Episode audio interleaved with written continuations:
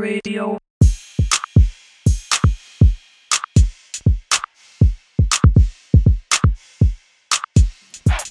こんにちは、めちくろうです。今日は久しぶりに、えー、と音楽会ということで、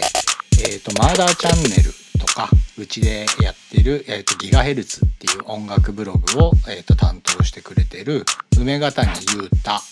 梅ちゃんだね梅ちゃんをゲストに迎えてお送りいたします。えー、と収録はね5月14日に行われたものを編集してお送りするんですけれども梅ちゃんとはねすげえ久々でえっ、とねリモート収録で、えー、とお話ししたんですけども今回もすごい濃いお話ができました。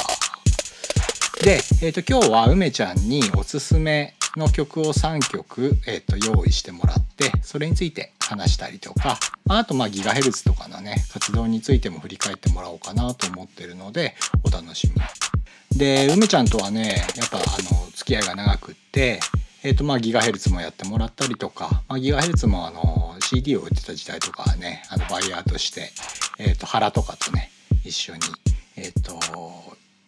まあ各国の極悪の音をいっぱい集めてもらって、えっと売ってたんだけれども、まあ、今は梅ちゃんがギガヘルツっていうサイトの方で、えっとまあ、その辺のジャンルのねすげえレアな情報を、まあ、ずっと書いてくれてるんだけども、まあ、それ以外はあのドロヘドロのサウンドトラックを以前、えっとうちで、えっと出したことがあるんだけどもそれのディレクションをやってくれたりとかまあまあまあまあこういうダークなサウンドに関してはかなり指折りのナレッジを持ってる人なのでまあなんか今日もそんな感じで話を聞きたいと思います。ではではメガヘッズレディオ。第15回聞いてください。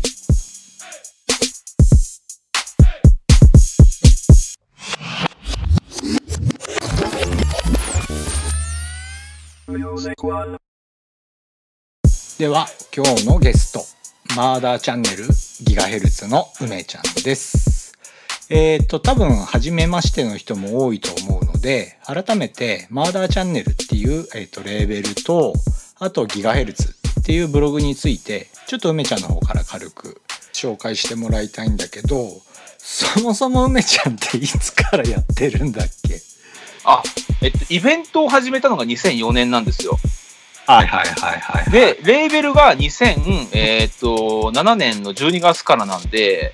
うんまあ、えーっと、レまあ、レーベルとしても10年以上やってるんですけど、まあ、全部入れたら16年目にはなるんですね。だから、ギガレツ自体が2009年の12月ぐらいだったんですけど、そうか、じゃあ何？もう10年は経ったんだ。10年は過ぎたっすね。えっと、やばいそうそう。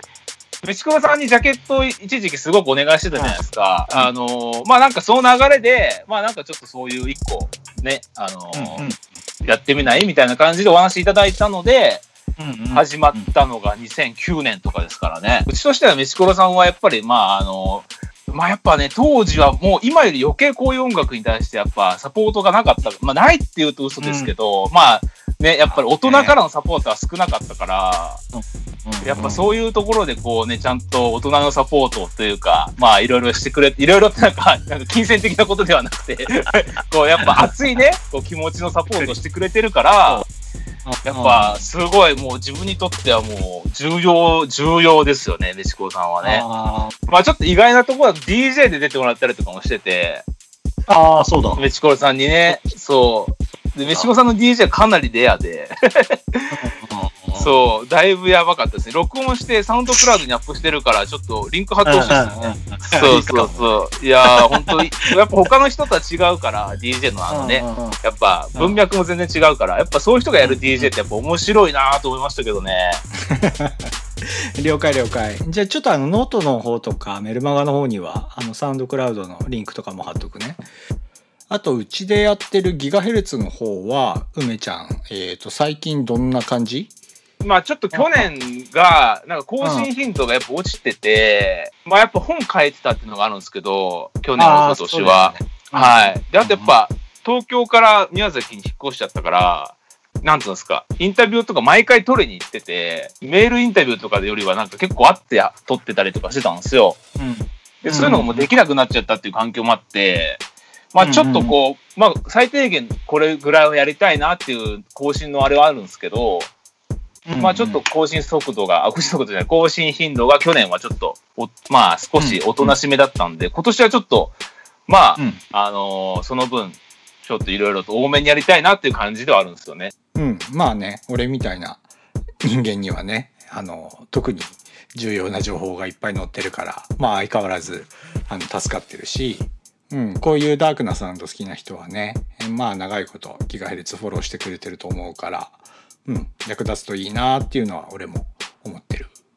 しますああ、なんかこう、そうなったら嬉しいっすね。なんか、ね。もう、やっぱ、どうしてもやっぱ扱われないものを優先的に扱ってる部分もあるから、うん。なんか逆にこう書きたくても他のとこが書いてんだったら別に書かなくていいかなみたいなのとかもあるんですよ。うん。うん。で結構あと個人的な趣味とかっていうのはあんまり反映させてなくて、ああ、そうだなんかよね。こう、うんなんつうんですか、やっぱこう、もうちょっとこうプッシュしたいっていう気持ちを優先して書いてるとこがあるから、あ、書いてるっていうか、まあ紹介してるとこがあるんで、うんうんなんか個人的にすごい好きなものとかって逆にこうどうしても紹介したくて、もういいやみたいな感じで結構書くときもあるんですけど、うんうん。やっぱすごいリアクション薄いから、うんだからまあ、本当に結構、なんか、お店をもともとやってたじゃないですか、ギガイレツは。そうだね。うん。だから、そのお店のカラーをそのままずっとやってるだけなんですよね。うんうんうんまあなんだかんだもう10年やってるってことはまあその中での心境の変化とかあると思うんだけどまあなんか最近のスタンスってどんな感じで捉えてる？今こういう世の中なんで、なんか何がいきなりこう反転するか分かんなないから、わかんないよね。なんか例えば結局誰かがいいって言ったものをみんなこう、もう一回聞くみたいな流れって絶対あるじゃないですか。うんうん。それがそれは悪い意味じゃないですよ。全然悪い意味じゃなくて、うんなんか、あの、すごい信頼できる、しかも売れてる DJ とかアーティストがうん、その人の趣味として、いや、これはいいって言ったら、こう、人がこう、それをもう一度チェックするってすごくいい流れじゃないですか。なんか、今の世代の人たちが、これいいって言ってくるものが結構意外なものが多いから、えーなんかこう、例えば、なんか、昔だったら恥ずかしいとか思うような、結構ジャンプアップなドラムベースとかジャングルとかでも、はいはいって言えばいいわけだし、でもそういうちょっとアグレッシブなものとか、ちょっとこうハードなものって結構一般メディアの人はまだやっぱり紹介しないじゃないですか、メインには。だからメディアが紹介するものとアーティストが紹介するものがやっぱりちょっと開きがあるから、で、アーティストが紹介するものの方が、なんか俺は個人的にこう、最近はこう、もっと人を引き寄せる説得力が出てきてるなと思って、だから、なんか、なんていうんですか、今後もしかしたら、こう、そういったギガレスでこう、プッシュしてるようなジャンルも、なんかこう、いろんな人が聞くような、あの、環境ができてくるかもしれないんでうん、うんうんうんなんかあの最近のアーティストのレコメンドとか本当にいいよね。うん俺もね結構それ元にしてチェックしてたりするからね。すげえ助かってる。でまああとメガヘルツ自体がね広く世に伝えるようなことがすごい下手くそな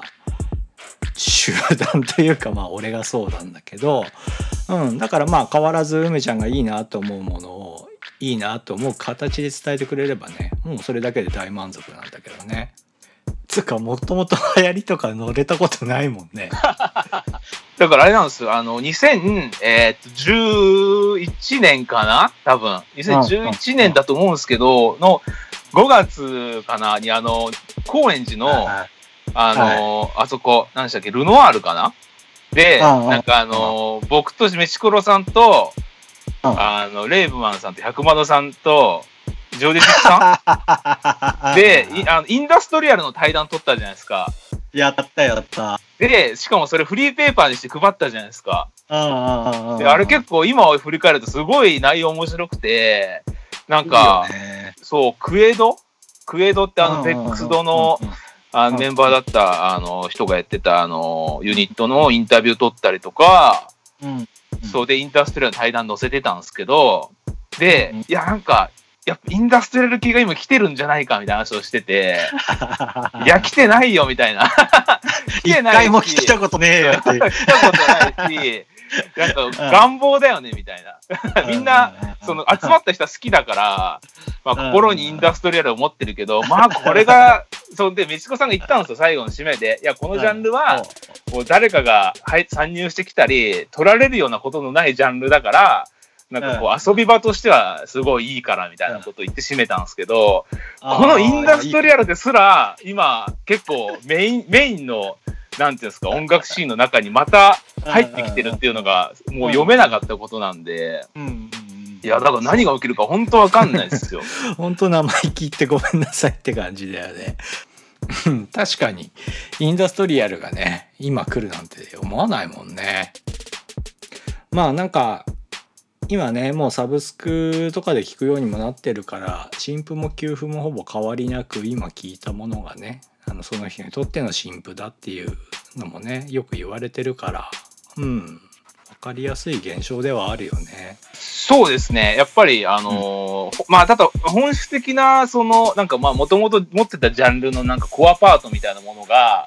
こう、薄れていったり変わっていくのっていうのは、もうどのジャンルでも起きることじゃないですか。うんだから、それはもう全然インダストリアルに限らずなんですけど、うん。なんかこう、なんつうんですかね、昔ながらのインダストリアルが好きな人も今楽しめるし、もう新感覚として、なんかこう、若い人も楽しめてるっていう状況が、もう本当になんか、予想できなかったことの一つで、なんか他のダンスミュージックだったらまあわかるんだけど、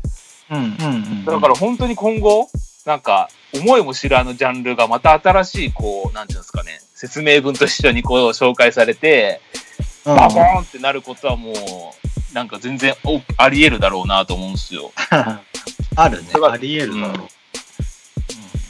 そうなんですよね。だからまあギガイレスやってることも、まあまあ、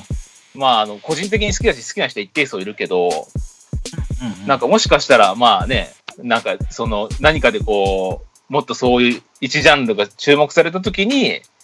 なんかもう、もう一回こう読み直せるようなものとかがまた作っていけたらなと思ってますけどね。うん、なんか俺あのギガヘルツのインプレッションとか全然数字追ったりとかあの聞いてないんだけどさあの反応って最近どんな感じなの？海外とかで見てる人多くて、うんうん。うん、なんかあのー反応があって嬉しかったっすよ。中国で読んでた人もいたし、えー。あとなんか、あのー最近はその、まあちょっと本書いてて忙しくてできなかったんですけど、あの、結構まめに2017、8とかをやってたんですね。あの、もう毎日返す時期とかがあって、まあなんかその影響もあって、海外からめっちゃプロモが送られてくるんですよ。えーうん。で、それも全然消化しきれてないから、うんうんうんやっぱ書いてってあげたいですね。いや、なんかめちゃくちゃやばい有名なレーベルとかからもガンガン来てるんですけど、全然できてなくて、申し訳ないです。全然影響力行使できてないっていうね。うん。なんか今このさ、あのーポッドキャストの形でもさ、なんかフックアップできるのがあったらまめにやってこうね。うんですね。まあ、なんか音声の方が強くなってくっていうのは、なんかやっぱりメチコさんの予想通りな気がしますね、最近。だろ？なんかね、やっぱ自分もそうですけど、やっぱ例えばツイッターだったらいいね押して後で読もうっつって読まないこと多いじゃないですか。。まあ、あとまあ、ブックマークしといて読まないみたいな。で、なんか、それだったら、やっぱ垂れ流しっていうか、うんその音声としていろんな情報を音楽とかも一緒にこう紹介してもらったり流して聞けるっていう状態の方が、テキストよりは強いかもしれないですね。まさしくだね。うん。じゃあ、早速、梅ちゃんに今日は、えっ、と、3曲ほど、あの、旬な音源を紹介してもらいたいんだけども、この3曲の傾向ってどんな感じなのかな？あー、えっと、一応3曲選んだんですよ。2曲は、うんもう本当にこの1ヶ月以内に出た曲なんですよ。最近一番聴いてる曲って感じですね、2曲は。うんで、うん最後の1曲は、まあなんかこう、自分の好きな好みの一番伝えやすい曲っていうか、なんか自分が一番好きな音楽の形ってこれみたいなの代表的な音楽っていう形で一つ選んでますね。OK。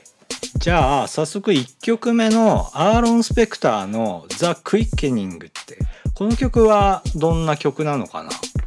えっと、アーロン・スペクターとドラムコープスっていう名義が2つあって、うんで、えっと、アーロン・スペクターだと、えっと、ジャングルとか、うん。えっと、ドラムンベースっていう、うん。まあ、ダンスミュージックを結構あのメインで彼はやってて、うん。で、最近はなんか、あのージャングルとドラムンベースの、まあ、両方、プラス、ニューロファンクとかグリッチとか、ああいうのを、なんかこう、かなり、ものすごい技術的にうまくあ、あの、うん。つなぎ合わせていて、うんで、そこになんか彼のルーツのハードコアパンクとかが入ってきて、うん。なんかこう、もう本当にダンスミュージックの中でも、すごい、こう、なんていうんですかね、アグレッシブなんだけど、すごく、あのー技術的なことをやってる人ですね。うん、アーロンはねかなり活動の初期からマーダーチャンネルがねあの日本に招聘したりして、ね、あのブレイクコアシーンだとねドラムコープスとしてかなり認知が高いアーティストだと思うんだけど。ですね。あの、まあ、ドラムコープスはどっちかというと、ブレイクコアっていうシーンですごく人気で、うんうんうんで、まあそういった、えっ、と、なんていうんですか、ハードコアパンクとか、ポストハードコアとか、グラインドコアとか、そういうジャンルの素材を使って、まあ再構築するみたいなことをやってた人で、まあ最近はもっとなんか、あのサンプリングとかしないで自分でギター弾いて自分でボーカルやって、で、まあドラマーも、あの呼んで叩いてもらってみたいな、結構バンド、ちゃんとしたバンドみたいな方向に行ってて、で、アーロン・スペクターの方になんかこう打ち込みの要素が強くなってってる感じはしますね。うん。であのこの曲「ザ・クイッケニング」なんだけどさこれ相当やばいね。はい、そうななんですよ。いや、この曲はすごい、本当多分、まあ、2020年聴いてきた中でもう1ににやばかったっすね。うんうんうんあのーなんか、これもう、言ったらドラムの展開がすごすぎて、なんか、なんつったらいいんですかね、もうなんかパッと聞いた感じ、なんかデリンジャーエスケーププランとか。ヘラ、ヘラとうんか、ライトニングボルトとか、マスコア系を、うん。なんかうん。気合で、本当に気合で打ち込みで再現したみたいな。ね。まあ、もしくはなんか最近の、なんか、あの、なんていうんですか、もう、なんかモダンジャズとかの、うん。あのもう、そういう、なんていうんですかね、まあ、ちょっと近代的なジャズのドラミングとかにも近い感じもするし、なんかマスコアとジャズとジャングルが、うんものすごいなんか、なんていうんですかね、科学的に合体したって感じがすごいしますね。わかるわかるわかる。そうだね。うん、今言ったモダンジャズの方向だと、まあ、いわゆるクリス・デイブとかみたいなね、あの、ちょっと J・ ディラが進化したようなもう変態みたいなドラマもいるんだけど、リチャード・スペーベンみたいなね、ちょっとドラムンベースみたいなものを鬼タイトに叩くようなドラマも出てきてて、確かにあのドラムの進化とか、まあ今言ったマスコアとのあの接近みたいなものもかなり感じさせる、うん、やばい感じあるよね。でそもそもなんでアーロンがこっちの方向に進化したんだと思う？もともとのなんか、あの、アーロンのルーツがドラマーっていうとこからスタートしてるのも大きいとは思うんですよ。うんうんうんだから、まあやっぱそういうドラマーの経験があるから、やっぱりその打ち込みの、やっぱあの、技術的な部分でも、やっぱり他の人よりは長けてる部分は、あの、あるとは思うんですけど、それにしてもここまで打ち込めるんだみたいな。なんか、ここまで、ここまでドラムを飽きさせずに、で、メインのパートがドラムで、ここまで構築できることが結構衝撃的で、なんか個人的には、あの、2000年後半から2011年か12年ぐらいまでの、あの、ドイツのカレント・バレュっていうドラムベースのアーティストがいて、うんそのカレント・バレュがもう本当にドラムとベースだけで、なんかものすごいブルータルなドラムベースを作ってたんですけど。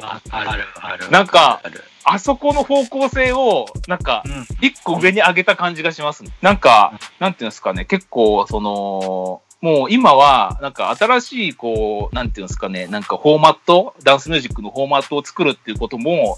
まあ、あの、大事ではあるとは思うんだけど、なんかうん、その技術的な側面っていうんですか、うんあの、例えば、そさっき言ったジャズとか、あの、バンドのシーンの人たちってもうバカテクの方向に行ってるじゃないですか、一個は。そうそう。あの、うん。もちろん作曲っていう面でもすごいんだけど、作曲よりも、なんかこう、なんですか、演奏技術を極めていくみたいな方向の面白さも出てきてるじゃないですか。まあ昔からあるとは思うんですけど、うん。またなんかそういう技巧派系がまた再注目されてるじゃないですか。で、なんか打ち込みの場合、その、なんですかね、そのプログラミング技術のすごい、すごくないとかって、まあ、ソフトウェアのなんか発展で結構すぐできるようにはなってるんですけど、やっぱそれでも、このアーロンの曲とか聞くと、やっぱプログラミングもやっぱすごい人はすごいな、みたいな。打ち込みの中にも職人がいるっていうことを、うん。もう一回こうう、なんていうんですかね、この、教えてくれたっていうか、うん、うん、うん。なんかこう、なんですかね、ソフトウェアのランダム性に頼るよりも、なんか一から作るみたいな。なんかもうすごすぎてどっから話していいかわかんないんだけどさ、ま、なんかそもそもスネアの音色何個あるのみたいな。うん。で、あの、ライムワックスとかカレントバリューみたいな、あの、いわゆる倍音の鳴ってるスネアの音色も使ってたりして、あの、メタリカのラーズ・リヒがさ、あの、セイント・アンガーで使ってた、使ってたっていうか録られていた音色みたいな、あの、スネアとか、もうあれとかも俺大好物なんだけど、なんかそういうの含めて、うん、なんかもうほんとドラムとベースだけなんだけど、もう恐ろしいことになってるなっていうのはもう一聴して感じるよね。で、ちなみにあのこのシーンの中でこのアーロンの曲ってどういう位置づけにあるものなのかをちょっと知りたいんだけども、他との違いとかって梅ちゃんからなんか言及できるポイントとかある？なんか、例えばそのドラムの打ち込みに関しては、あの、やっぱジャングルの人たちやっぱ昔からすごいと思うんですよ。うん、うん、うん、うん。まあ、あと、ドラムンベースは、やっぱり打ち方はどんどんどんどん減ってって、すごくミニマルな方向に行くっていうものが結構多いと思うんですね。あとはやっぱり、ベースにすごくあの重きを置いているからうん、まあ、そのアプローチとしては、まあ、どんどんどんどん技術的にはみんなすごく上がってってるんですよ。うん、うん。でもこのアーロンみたいな、このなんていうんですかね、こう、ドラムが増殖していくような感じとか、あうんと、うんそのマスコア的なアプローチみたいなのは、俺が知ってる範囲ではいないかなっていう。うん、うん。まあ、近くてライムワックスとか、でもなんかライムワックスの場合はもっと、なんていうんですかね、バックグラウンドが違うから、彼はやっぱりなんだかんだ言ってもドラムベースのコアが大きいし、で、うんまあ彼はやっぱ科学者にみたいなところがあって、うんやっぱ、一音から作っていくみたいな。うん、のがあるから、まあちょっと、あの、まあ、近からず遠かからずなニュアンスではあるんですけど、うん、うん。まあ、やっぱその、ドラム増殖系で言うと、プログレッシブな展開していくもんで言うと、やっぱアーロンが結構今、一個、一歩前出たんじゃないですかね、もしかしたら。うんなんか、あのーそのドラムコープスの方でもなんか今もうアルバム作ってるみたいで、だから、もしかしたら今年中にドラムコープスの方でもどういった動きをしてたかっていうのが聞けるかもしれないから。それはそれで楽しみですね。なんか個人的には2つに分けたかなと思ってて、なんかもうちょっとこう、なんてフィジカルな感じはドラムコープスに活かしてて、なんかそういうサイエンティックな方向にアーロン・スペクターは向かってるのかな、みたいなうん、うん、うん。感じがしてるから、まあその2つ同時に聞いてまたね、いろいろおも面白いことも分かると思うんで、うん、うん。OK そしたら2曲目のベイセックとパイロのセーベランスこの曲はどんな感じなのかな？これはなんか2人でコラボレーションしてるみたいで、で、うんうんあの、それの今度出るアルバムから1曲先行で配信されてるってことですね。ね。ジャンルで言うと多分なんかエクスペリメンタルとか、うん、うん、うん。まあなんか、えっと、まあそういうものにカテゴライズされると思うんですよ。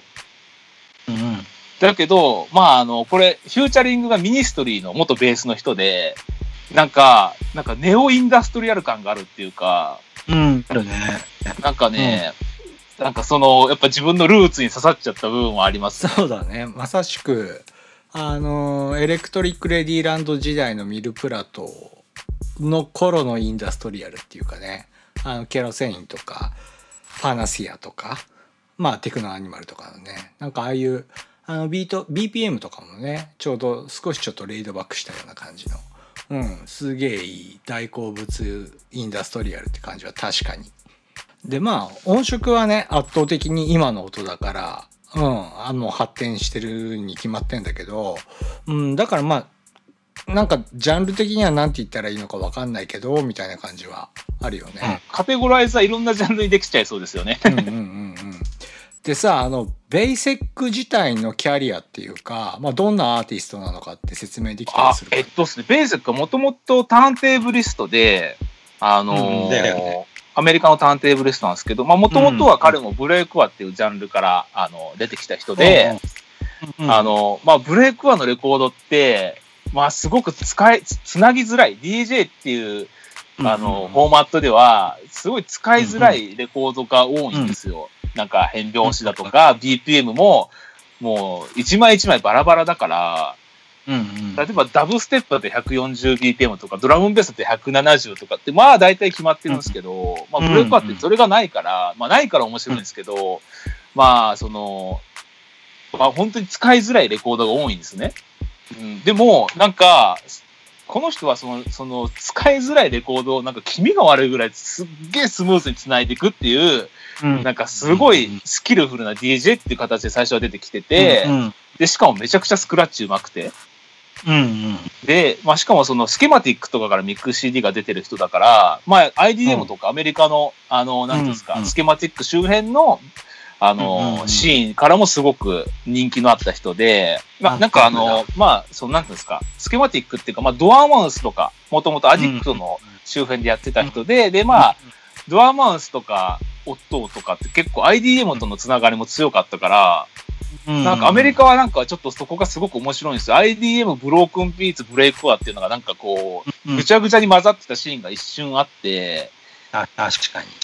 そうなんです。で、まあ、まあ、そのなんか本当代表的な存在ですね。その3つ、ブレイあのブレイクアもブロークンビーツも IDM も、もう DJ の視点でうまく表現しちゃうっていう、すごい DJ だったんですよ。うんうんうんでも、まあ、それで一回、あの、出てもらったこともあって、イベントに。うん。うんうん。で、なんかもう、実際にヘビーシックで見たんですけど、まあ、やっぱもう、神がかってて、ええ。本当に、だから、まあ、あの、本当にね、もう別にジャンル関係なくね、本当この人の DJ ミックスは本当にもう一人でも多くの人に聞いてほしいって思ってて、本当になんか作品本当に、うんうんもう本当に作品っていう感じですね。もうなんか本当にすごい崇高なことをしてるなって俺は思っちゃってるんですけど、そうなんですよ。うん。で、えーっと、2013年ぐらいからかな、もうちょっと前ぐらいからですかね。まあ、彼はちょっと DJ、もうや、一旦ちょっとストップさせて、うん。あの、モジュラーシンセの、あの、方に行ったんですよ。うんまあ、その前はゲームボーイで作曲とかしてたんですけど、そこからなんかアナログ機材をいっぱい使うようになって、うんうんで、もう本当に、モジュラーの、モジュラーシーンではもう、すごい有名な人になってたんですよ。ってことはリチャード・ディバインとことかなり近いような動きってことかな。そうなんですよ。だからスラチャイとか、ディバインとか、うんうんベーセックはもう本当に結構一緒に動いてて、で、あの、うん機材、うん機材、機材のなんか紹介動画とかもベーセックやってるんですよ。うんうんその新しく出た、うんそのアナログ機材のなんかハウトゥーとか、で、まあ、あの、インプロのそのモジュラーライブとかを結構メインでずっとやってて、うん、で、なんか、まあ、個人的な、かん、あの、し趣味の感じだと、その、モジュラーって、モジュラーで作られる音楽にあんまりこう、フィットしてなくて、自分は。うん、まあ、いいのもある。るしっていう感じなんですけど、なんかこう、なんかそこをまだ楽しめてなかったから、あんまりその当時は、まあ、普通にまあ知り合いだし、なんかまあ、曲とか送る送ってきてくれたら聞くし、まあ、ふうん。あの大好きだからチェックは毎回するんですけど、まあ、やっぱりどうしても昔のあのターンテーブルストとしてのベーシックがやっぱ好きだったから、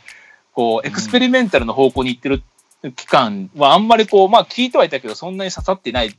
まあ時期もあったんですね。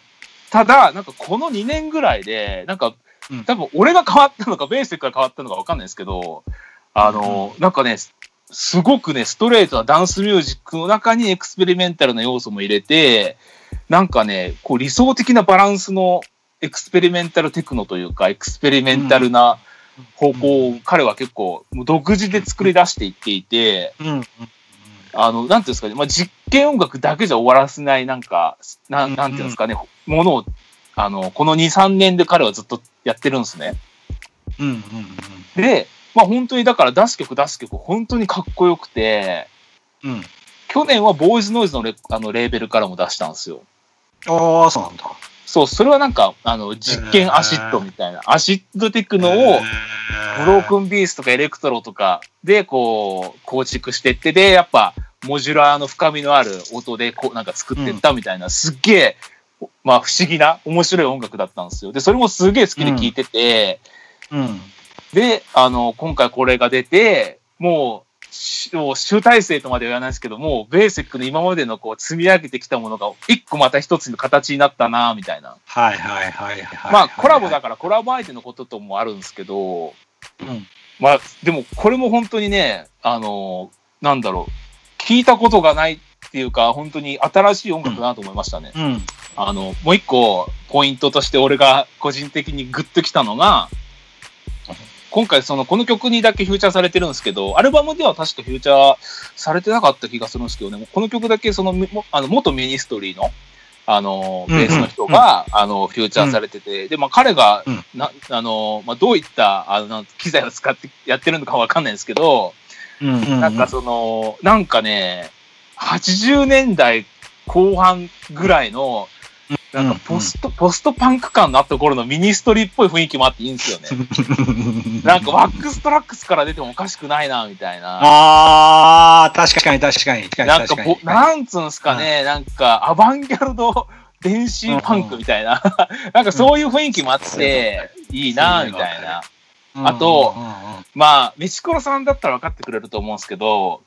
これは全然、なんつうんですか、個人の趣味の話ですけど、うん。なんかそういった、まあ、大御所系の、なんか、バンドの人とか、インダストリアル系の人とかが、なんかソロで電子音楽やったら、ちょっと足りないみたいなことあるじゃないですか。ある。おなんか、なんかすげえ惜しいな、みたいな。惜しいっていうあか、なんか、るあるあるあるある。なんかある、なんとも言えないのあるじゃないですか。なんか、なんか、元有名バンドの誰それがテクノに挑戦みたいな。うわ、なんか惜しいな、みたいなのあるじゃないですか。はいはいはい。なんか、その惜しさみたいなものってずっと俺、なんか、あって、うわ、なんか、いや、わかる。はいすげえいいんだけど、なあみたいな。こっち側に寄せてほしいみたいな。そのこっち側もよくわかんないですけど、なんかやっぱ、ね、やっぱちゃんと作り込むっていうのを前提にしてる人もいるし、なんかふんわりしたイメージでやってる人もいるから、なんかこう、やっぱりね、がっつりうまくいくことって少ないと思うんですけど、うんうんこれはなんかね、そのインダストリアルの文脈からも面白いと思えるし、うんうんなんかその、合致した感みたいなのがあるっすよね。オッケー。すげえわかりやすい。ありがとう、ありがとう。じゃあ、最後3曲目なんだけど、G36 のミリタント。この曲はどんな感じ？これが、あのー一応、レーベルがザ・バグ。あのーケビン・マーティンああ、っつってそうなん、だ。はい。あの、それこそさっき言ったテクノアニマルの片割れがやってる、あのーザ・バグってププロジェクトがあるんですけど、そのザ・バグが、あのプレッシャーっていうレーベルを始めて、そのレーベルの、そのレーベルから出た人たちなんですね。あのー一応その公式な、あのーなんていうんですか、バイオグラフィーを見ると、長崎の3人組らしくて、3人組だったら2人組だったら忘れるんですけど、まあ、ジャケット3人写ってるんですけど、長崎？そうあのうん、インフォメーションがないんですよ。なんか、その、うん。長崎でやってるダブユニットみたいな。本当かなかな？マジで？で、なんかそのインダストリアルとかダブとかをこう継承してってる、なんか新しいユニットみたいな感じで、まあ紹介されてて、で、実際音もそうなんですよ。なんかやっぱこう、なんつうんですかね、なんかちょっと、なんか昔のエイドリアン・シャウトと、うん、あーなんだろうな、なんかこう、あの辺の、あのーなんかポストニューウェーブっぽい雰囲気もあるし、うん。なんかこう、最近のその、なんていうんですか、あのーベースミュージックからの、まあ、影響も、やっぱ、ちゃんと出てるし、だからこれはね、俺の中で一番全部好きなものが入ってる感じなんですよ。まあ、ダブとうインダストリアルと、あ、まあ、そういった、まあ、ダブステップ以降のベースのアプローチとか、うん。うんうんうんで、やっぱこう、なんつうんですかね、このベースのリフ感。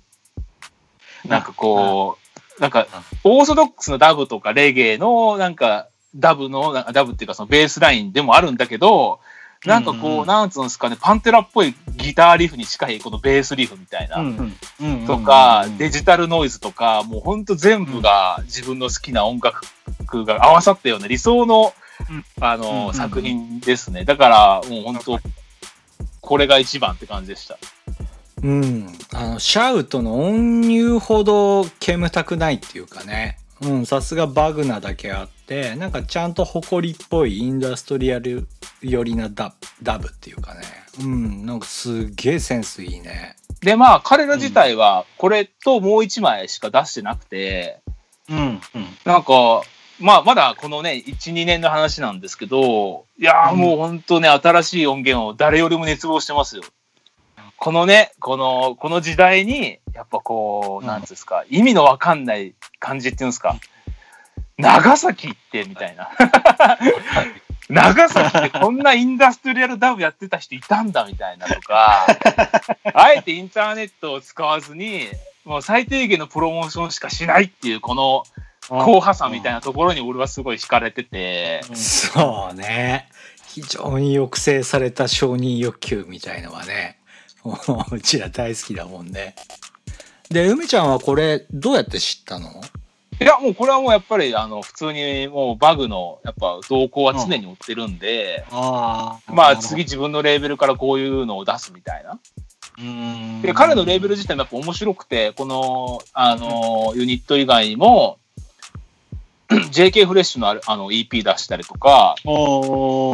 結構なんか、まあ彼のキュレーションだからやっぱ、ちょっとこう、なんていうの主流とはちょっと外れてるけど、やっぱりすごく本当に面白くて、あ、でやっぱ形としてずっと残るようなものを作ってるのかなって印象がありますね。うんうんうん。すげえわかるなんていうんですかね、こう消費のスピードととはちょっと逆の、なんか残るものっていうものをダンスミュージックの中でやるって難しいと思うんですけど、うん結構やっぱそこを踏ん張って頑張ってて、やっぱもうリスペクトしかないですね、彼はう。。うんん、気合入ってるよね。前さ、ヘッドホン作ってた時、あの Z と一緒に、あの、いろいろ動いてたんだけど、なんか彼なんかもやっぱね、タイムレスなものとかね、すげえ好きだとかって言ってるんだけど、うん、まあ実際ね、タイムレスなものを本当に気合入れて作るって、本当大変だからね。それをちゃんと実践できてる人ってもう本当にリスペクトできるよね。だからもうこのレーベルは絶対チェックしといた方がいいっす。うん。納得。プレッシャー。はい。うん。ここはすごいいいっすね。うんさすが梅ちゃん。うん、まあ梅ちゃん自身もねもうほんとタイムレスなものっていう意味ではもう俺も絶大な信頼を寄せ寄せてるんだけどまあ実際最近はブレイクコアガイドブックの執筆とかあってね大量にアウトプットしてるからこそこうやってなんか back to basic な感じに梅ちゃんもなってんのかなっていうのも俺も感じるんだけどうんなんかそういう意味でもこうタイムレスにこう落ち着いて好きなものを摂取したりするっていう感じとかはねなんかいいよね改めて。そうですね。なんか、まあ、あとやっぱずっと、なんかもう変わらず好きなものっていうのはもう限られてきちゃってて、うん。なんかやっぱだから実家に戻ってる感はありますよね。ななんかやっぱインダストリアルとか、あの、なんかちょっとこっぱずかしいんですよ、正直。なんかやっぱう、んなんつうんですかね、やっぱ自分がかっこいいって思っちゃったりドキッとするのって、やっぱ、なんつうんですかね、こう、白人の、なんかこう、屈強な男が、なんかこう、なんつうんですか、ランニング着てて鉄のパーカッション叩いてるみたいなイメージっていうんですか。うんうんうんうん。なんかそういうのかっこいいって思う自分もまだちょっと恥ずかしかったりするんですけど、なんかね、でもまあ、変わらないっすよね。そういう世界観とかは好きだし、うん音も好きだし、まあ、やっぱ、そうですね。まあ、ルーツに戻ってるのも大きいと思うんですけど、自分と同じような人も増えてるっていう感じでもありますね。そうかもね。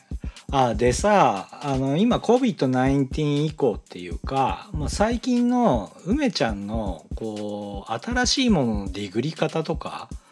なんかそういうのってここ最近で変化あったりとかってしたしてるものなの？いやー、もう本当に、あのーもうなんか昔だったら10年ぐらい、それこそ10年ぐらいギガレスやってた頃とかって、多分かなり頑張れば、リリースをなんかこう逃すことってなかったと思うんですよ。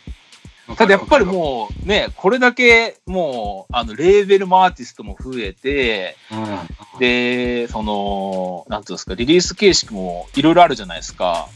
うんだからもう全然追えなくなったんですよ。さらに難しいのが、やっぱりその、なんていうんですかね、まあすごいなんか失礼な言い方になっちゃうんですけど、クオリティの低さと高さみたいなものも関係なく一気に入ってくるから、その一個一個聞く時間も、まあそれなりに使うじゃないですか。だからやっぱ本当にやばいのに巡り合うのが、本当昔より難しくなってますね。で、まあしかも最近、その、バンドキャンプが還元してくれるっていうのを1ヶ月に1回作ってくれたじゃないですか。あの、アーティストをサポートするために、なんかその1ヶ月に1回、その売り上げはそのまま全部アーティストに渡すっていうのをバンドキャンプで今やってるんですね。うんうん。で、なんか、それがあって、なんか結構みんな一気にバンドキャンプを作って、バンドキャンプで配信しているんですよ。いろんなアーティストが。まあ、それこそスクリームがダブステップ時代に出さなかった曲とかも、今バンドキャンプ限定で出したりとか。あ、やばいやばいやばいやばい。まあなんかそういう。いう、なんつうんですか、あのーみんなバンドキャンプをみんな使って配信を使わなくなってるんですよ。うんうんうん。まあ配信も使いつつバンドキャンプをやる人もいるけど、まあバンドキャンプメインのリリースがこの2ヶ月でもう死ぬほど増えたんですね。えー。で、なんか、ここを見ると、なんか、なんかそれこそ、ルーツに戻るじゃないけど、うん、なんか、バンドキャンプをベースとしたレーベル活動みたいなものが増えてきそうな気がしますね。うん、なんか、やっぱ、ダイレクトの、えダイレクトなエネルギー交換が、やっぱりバンドキャンプだとできるから、なんか、レーベルもアーティストも、なんかそういったなんか直で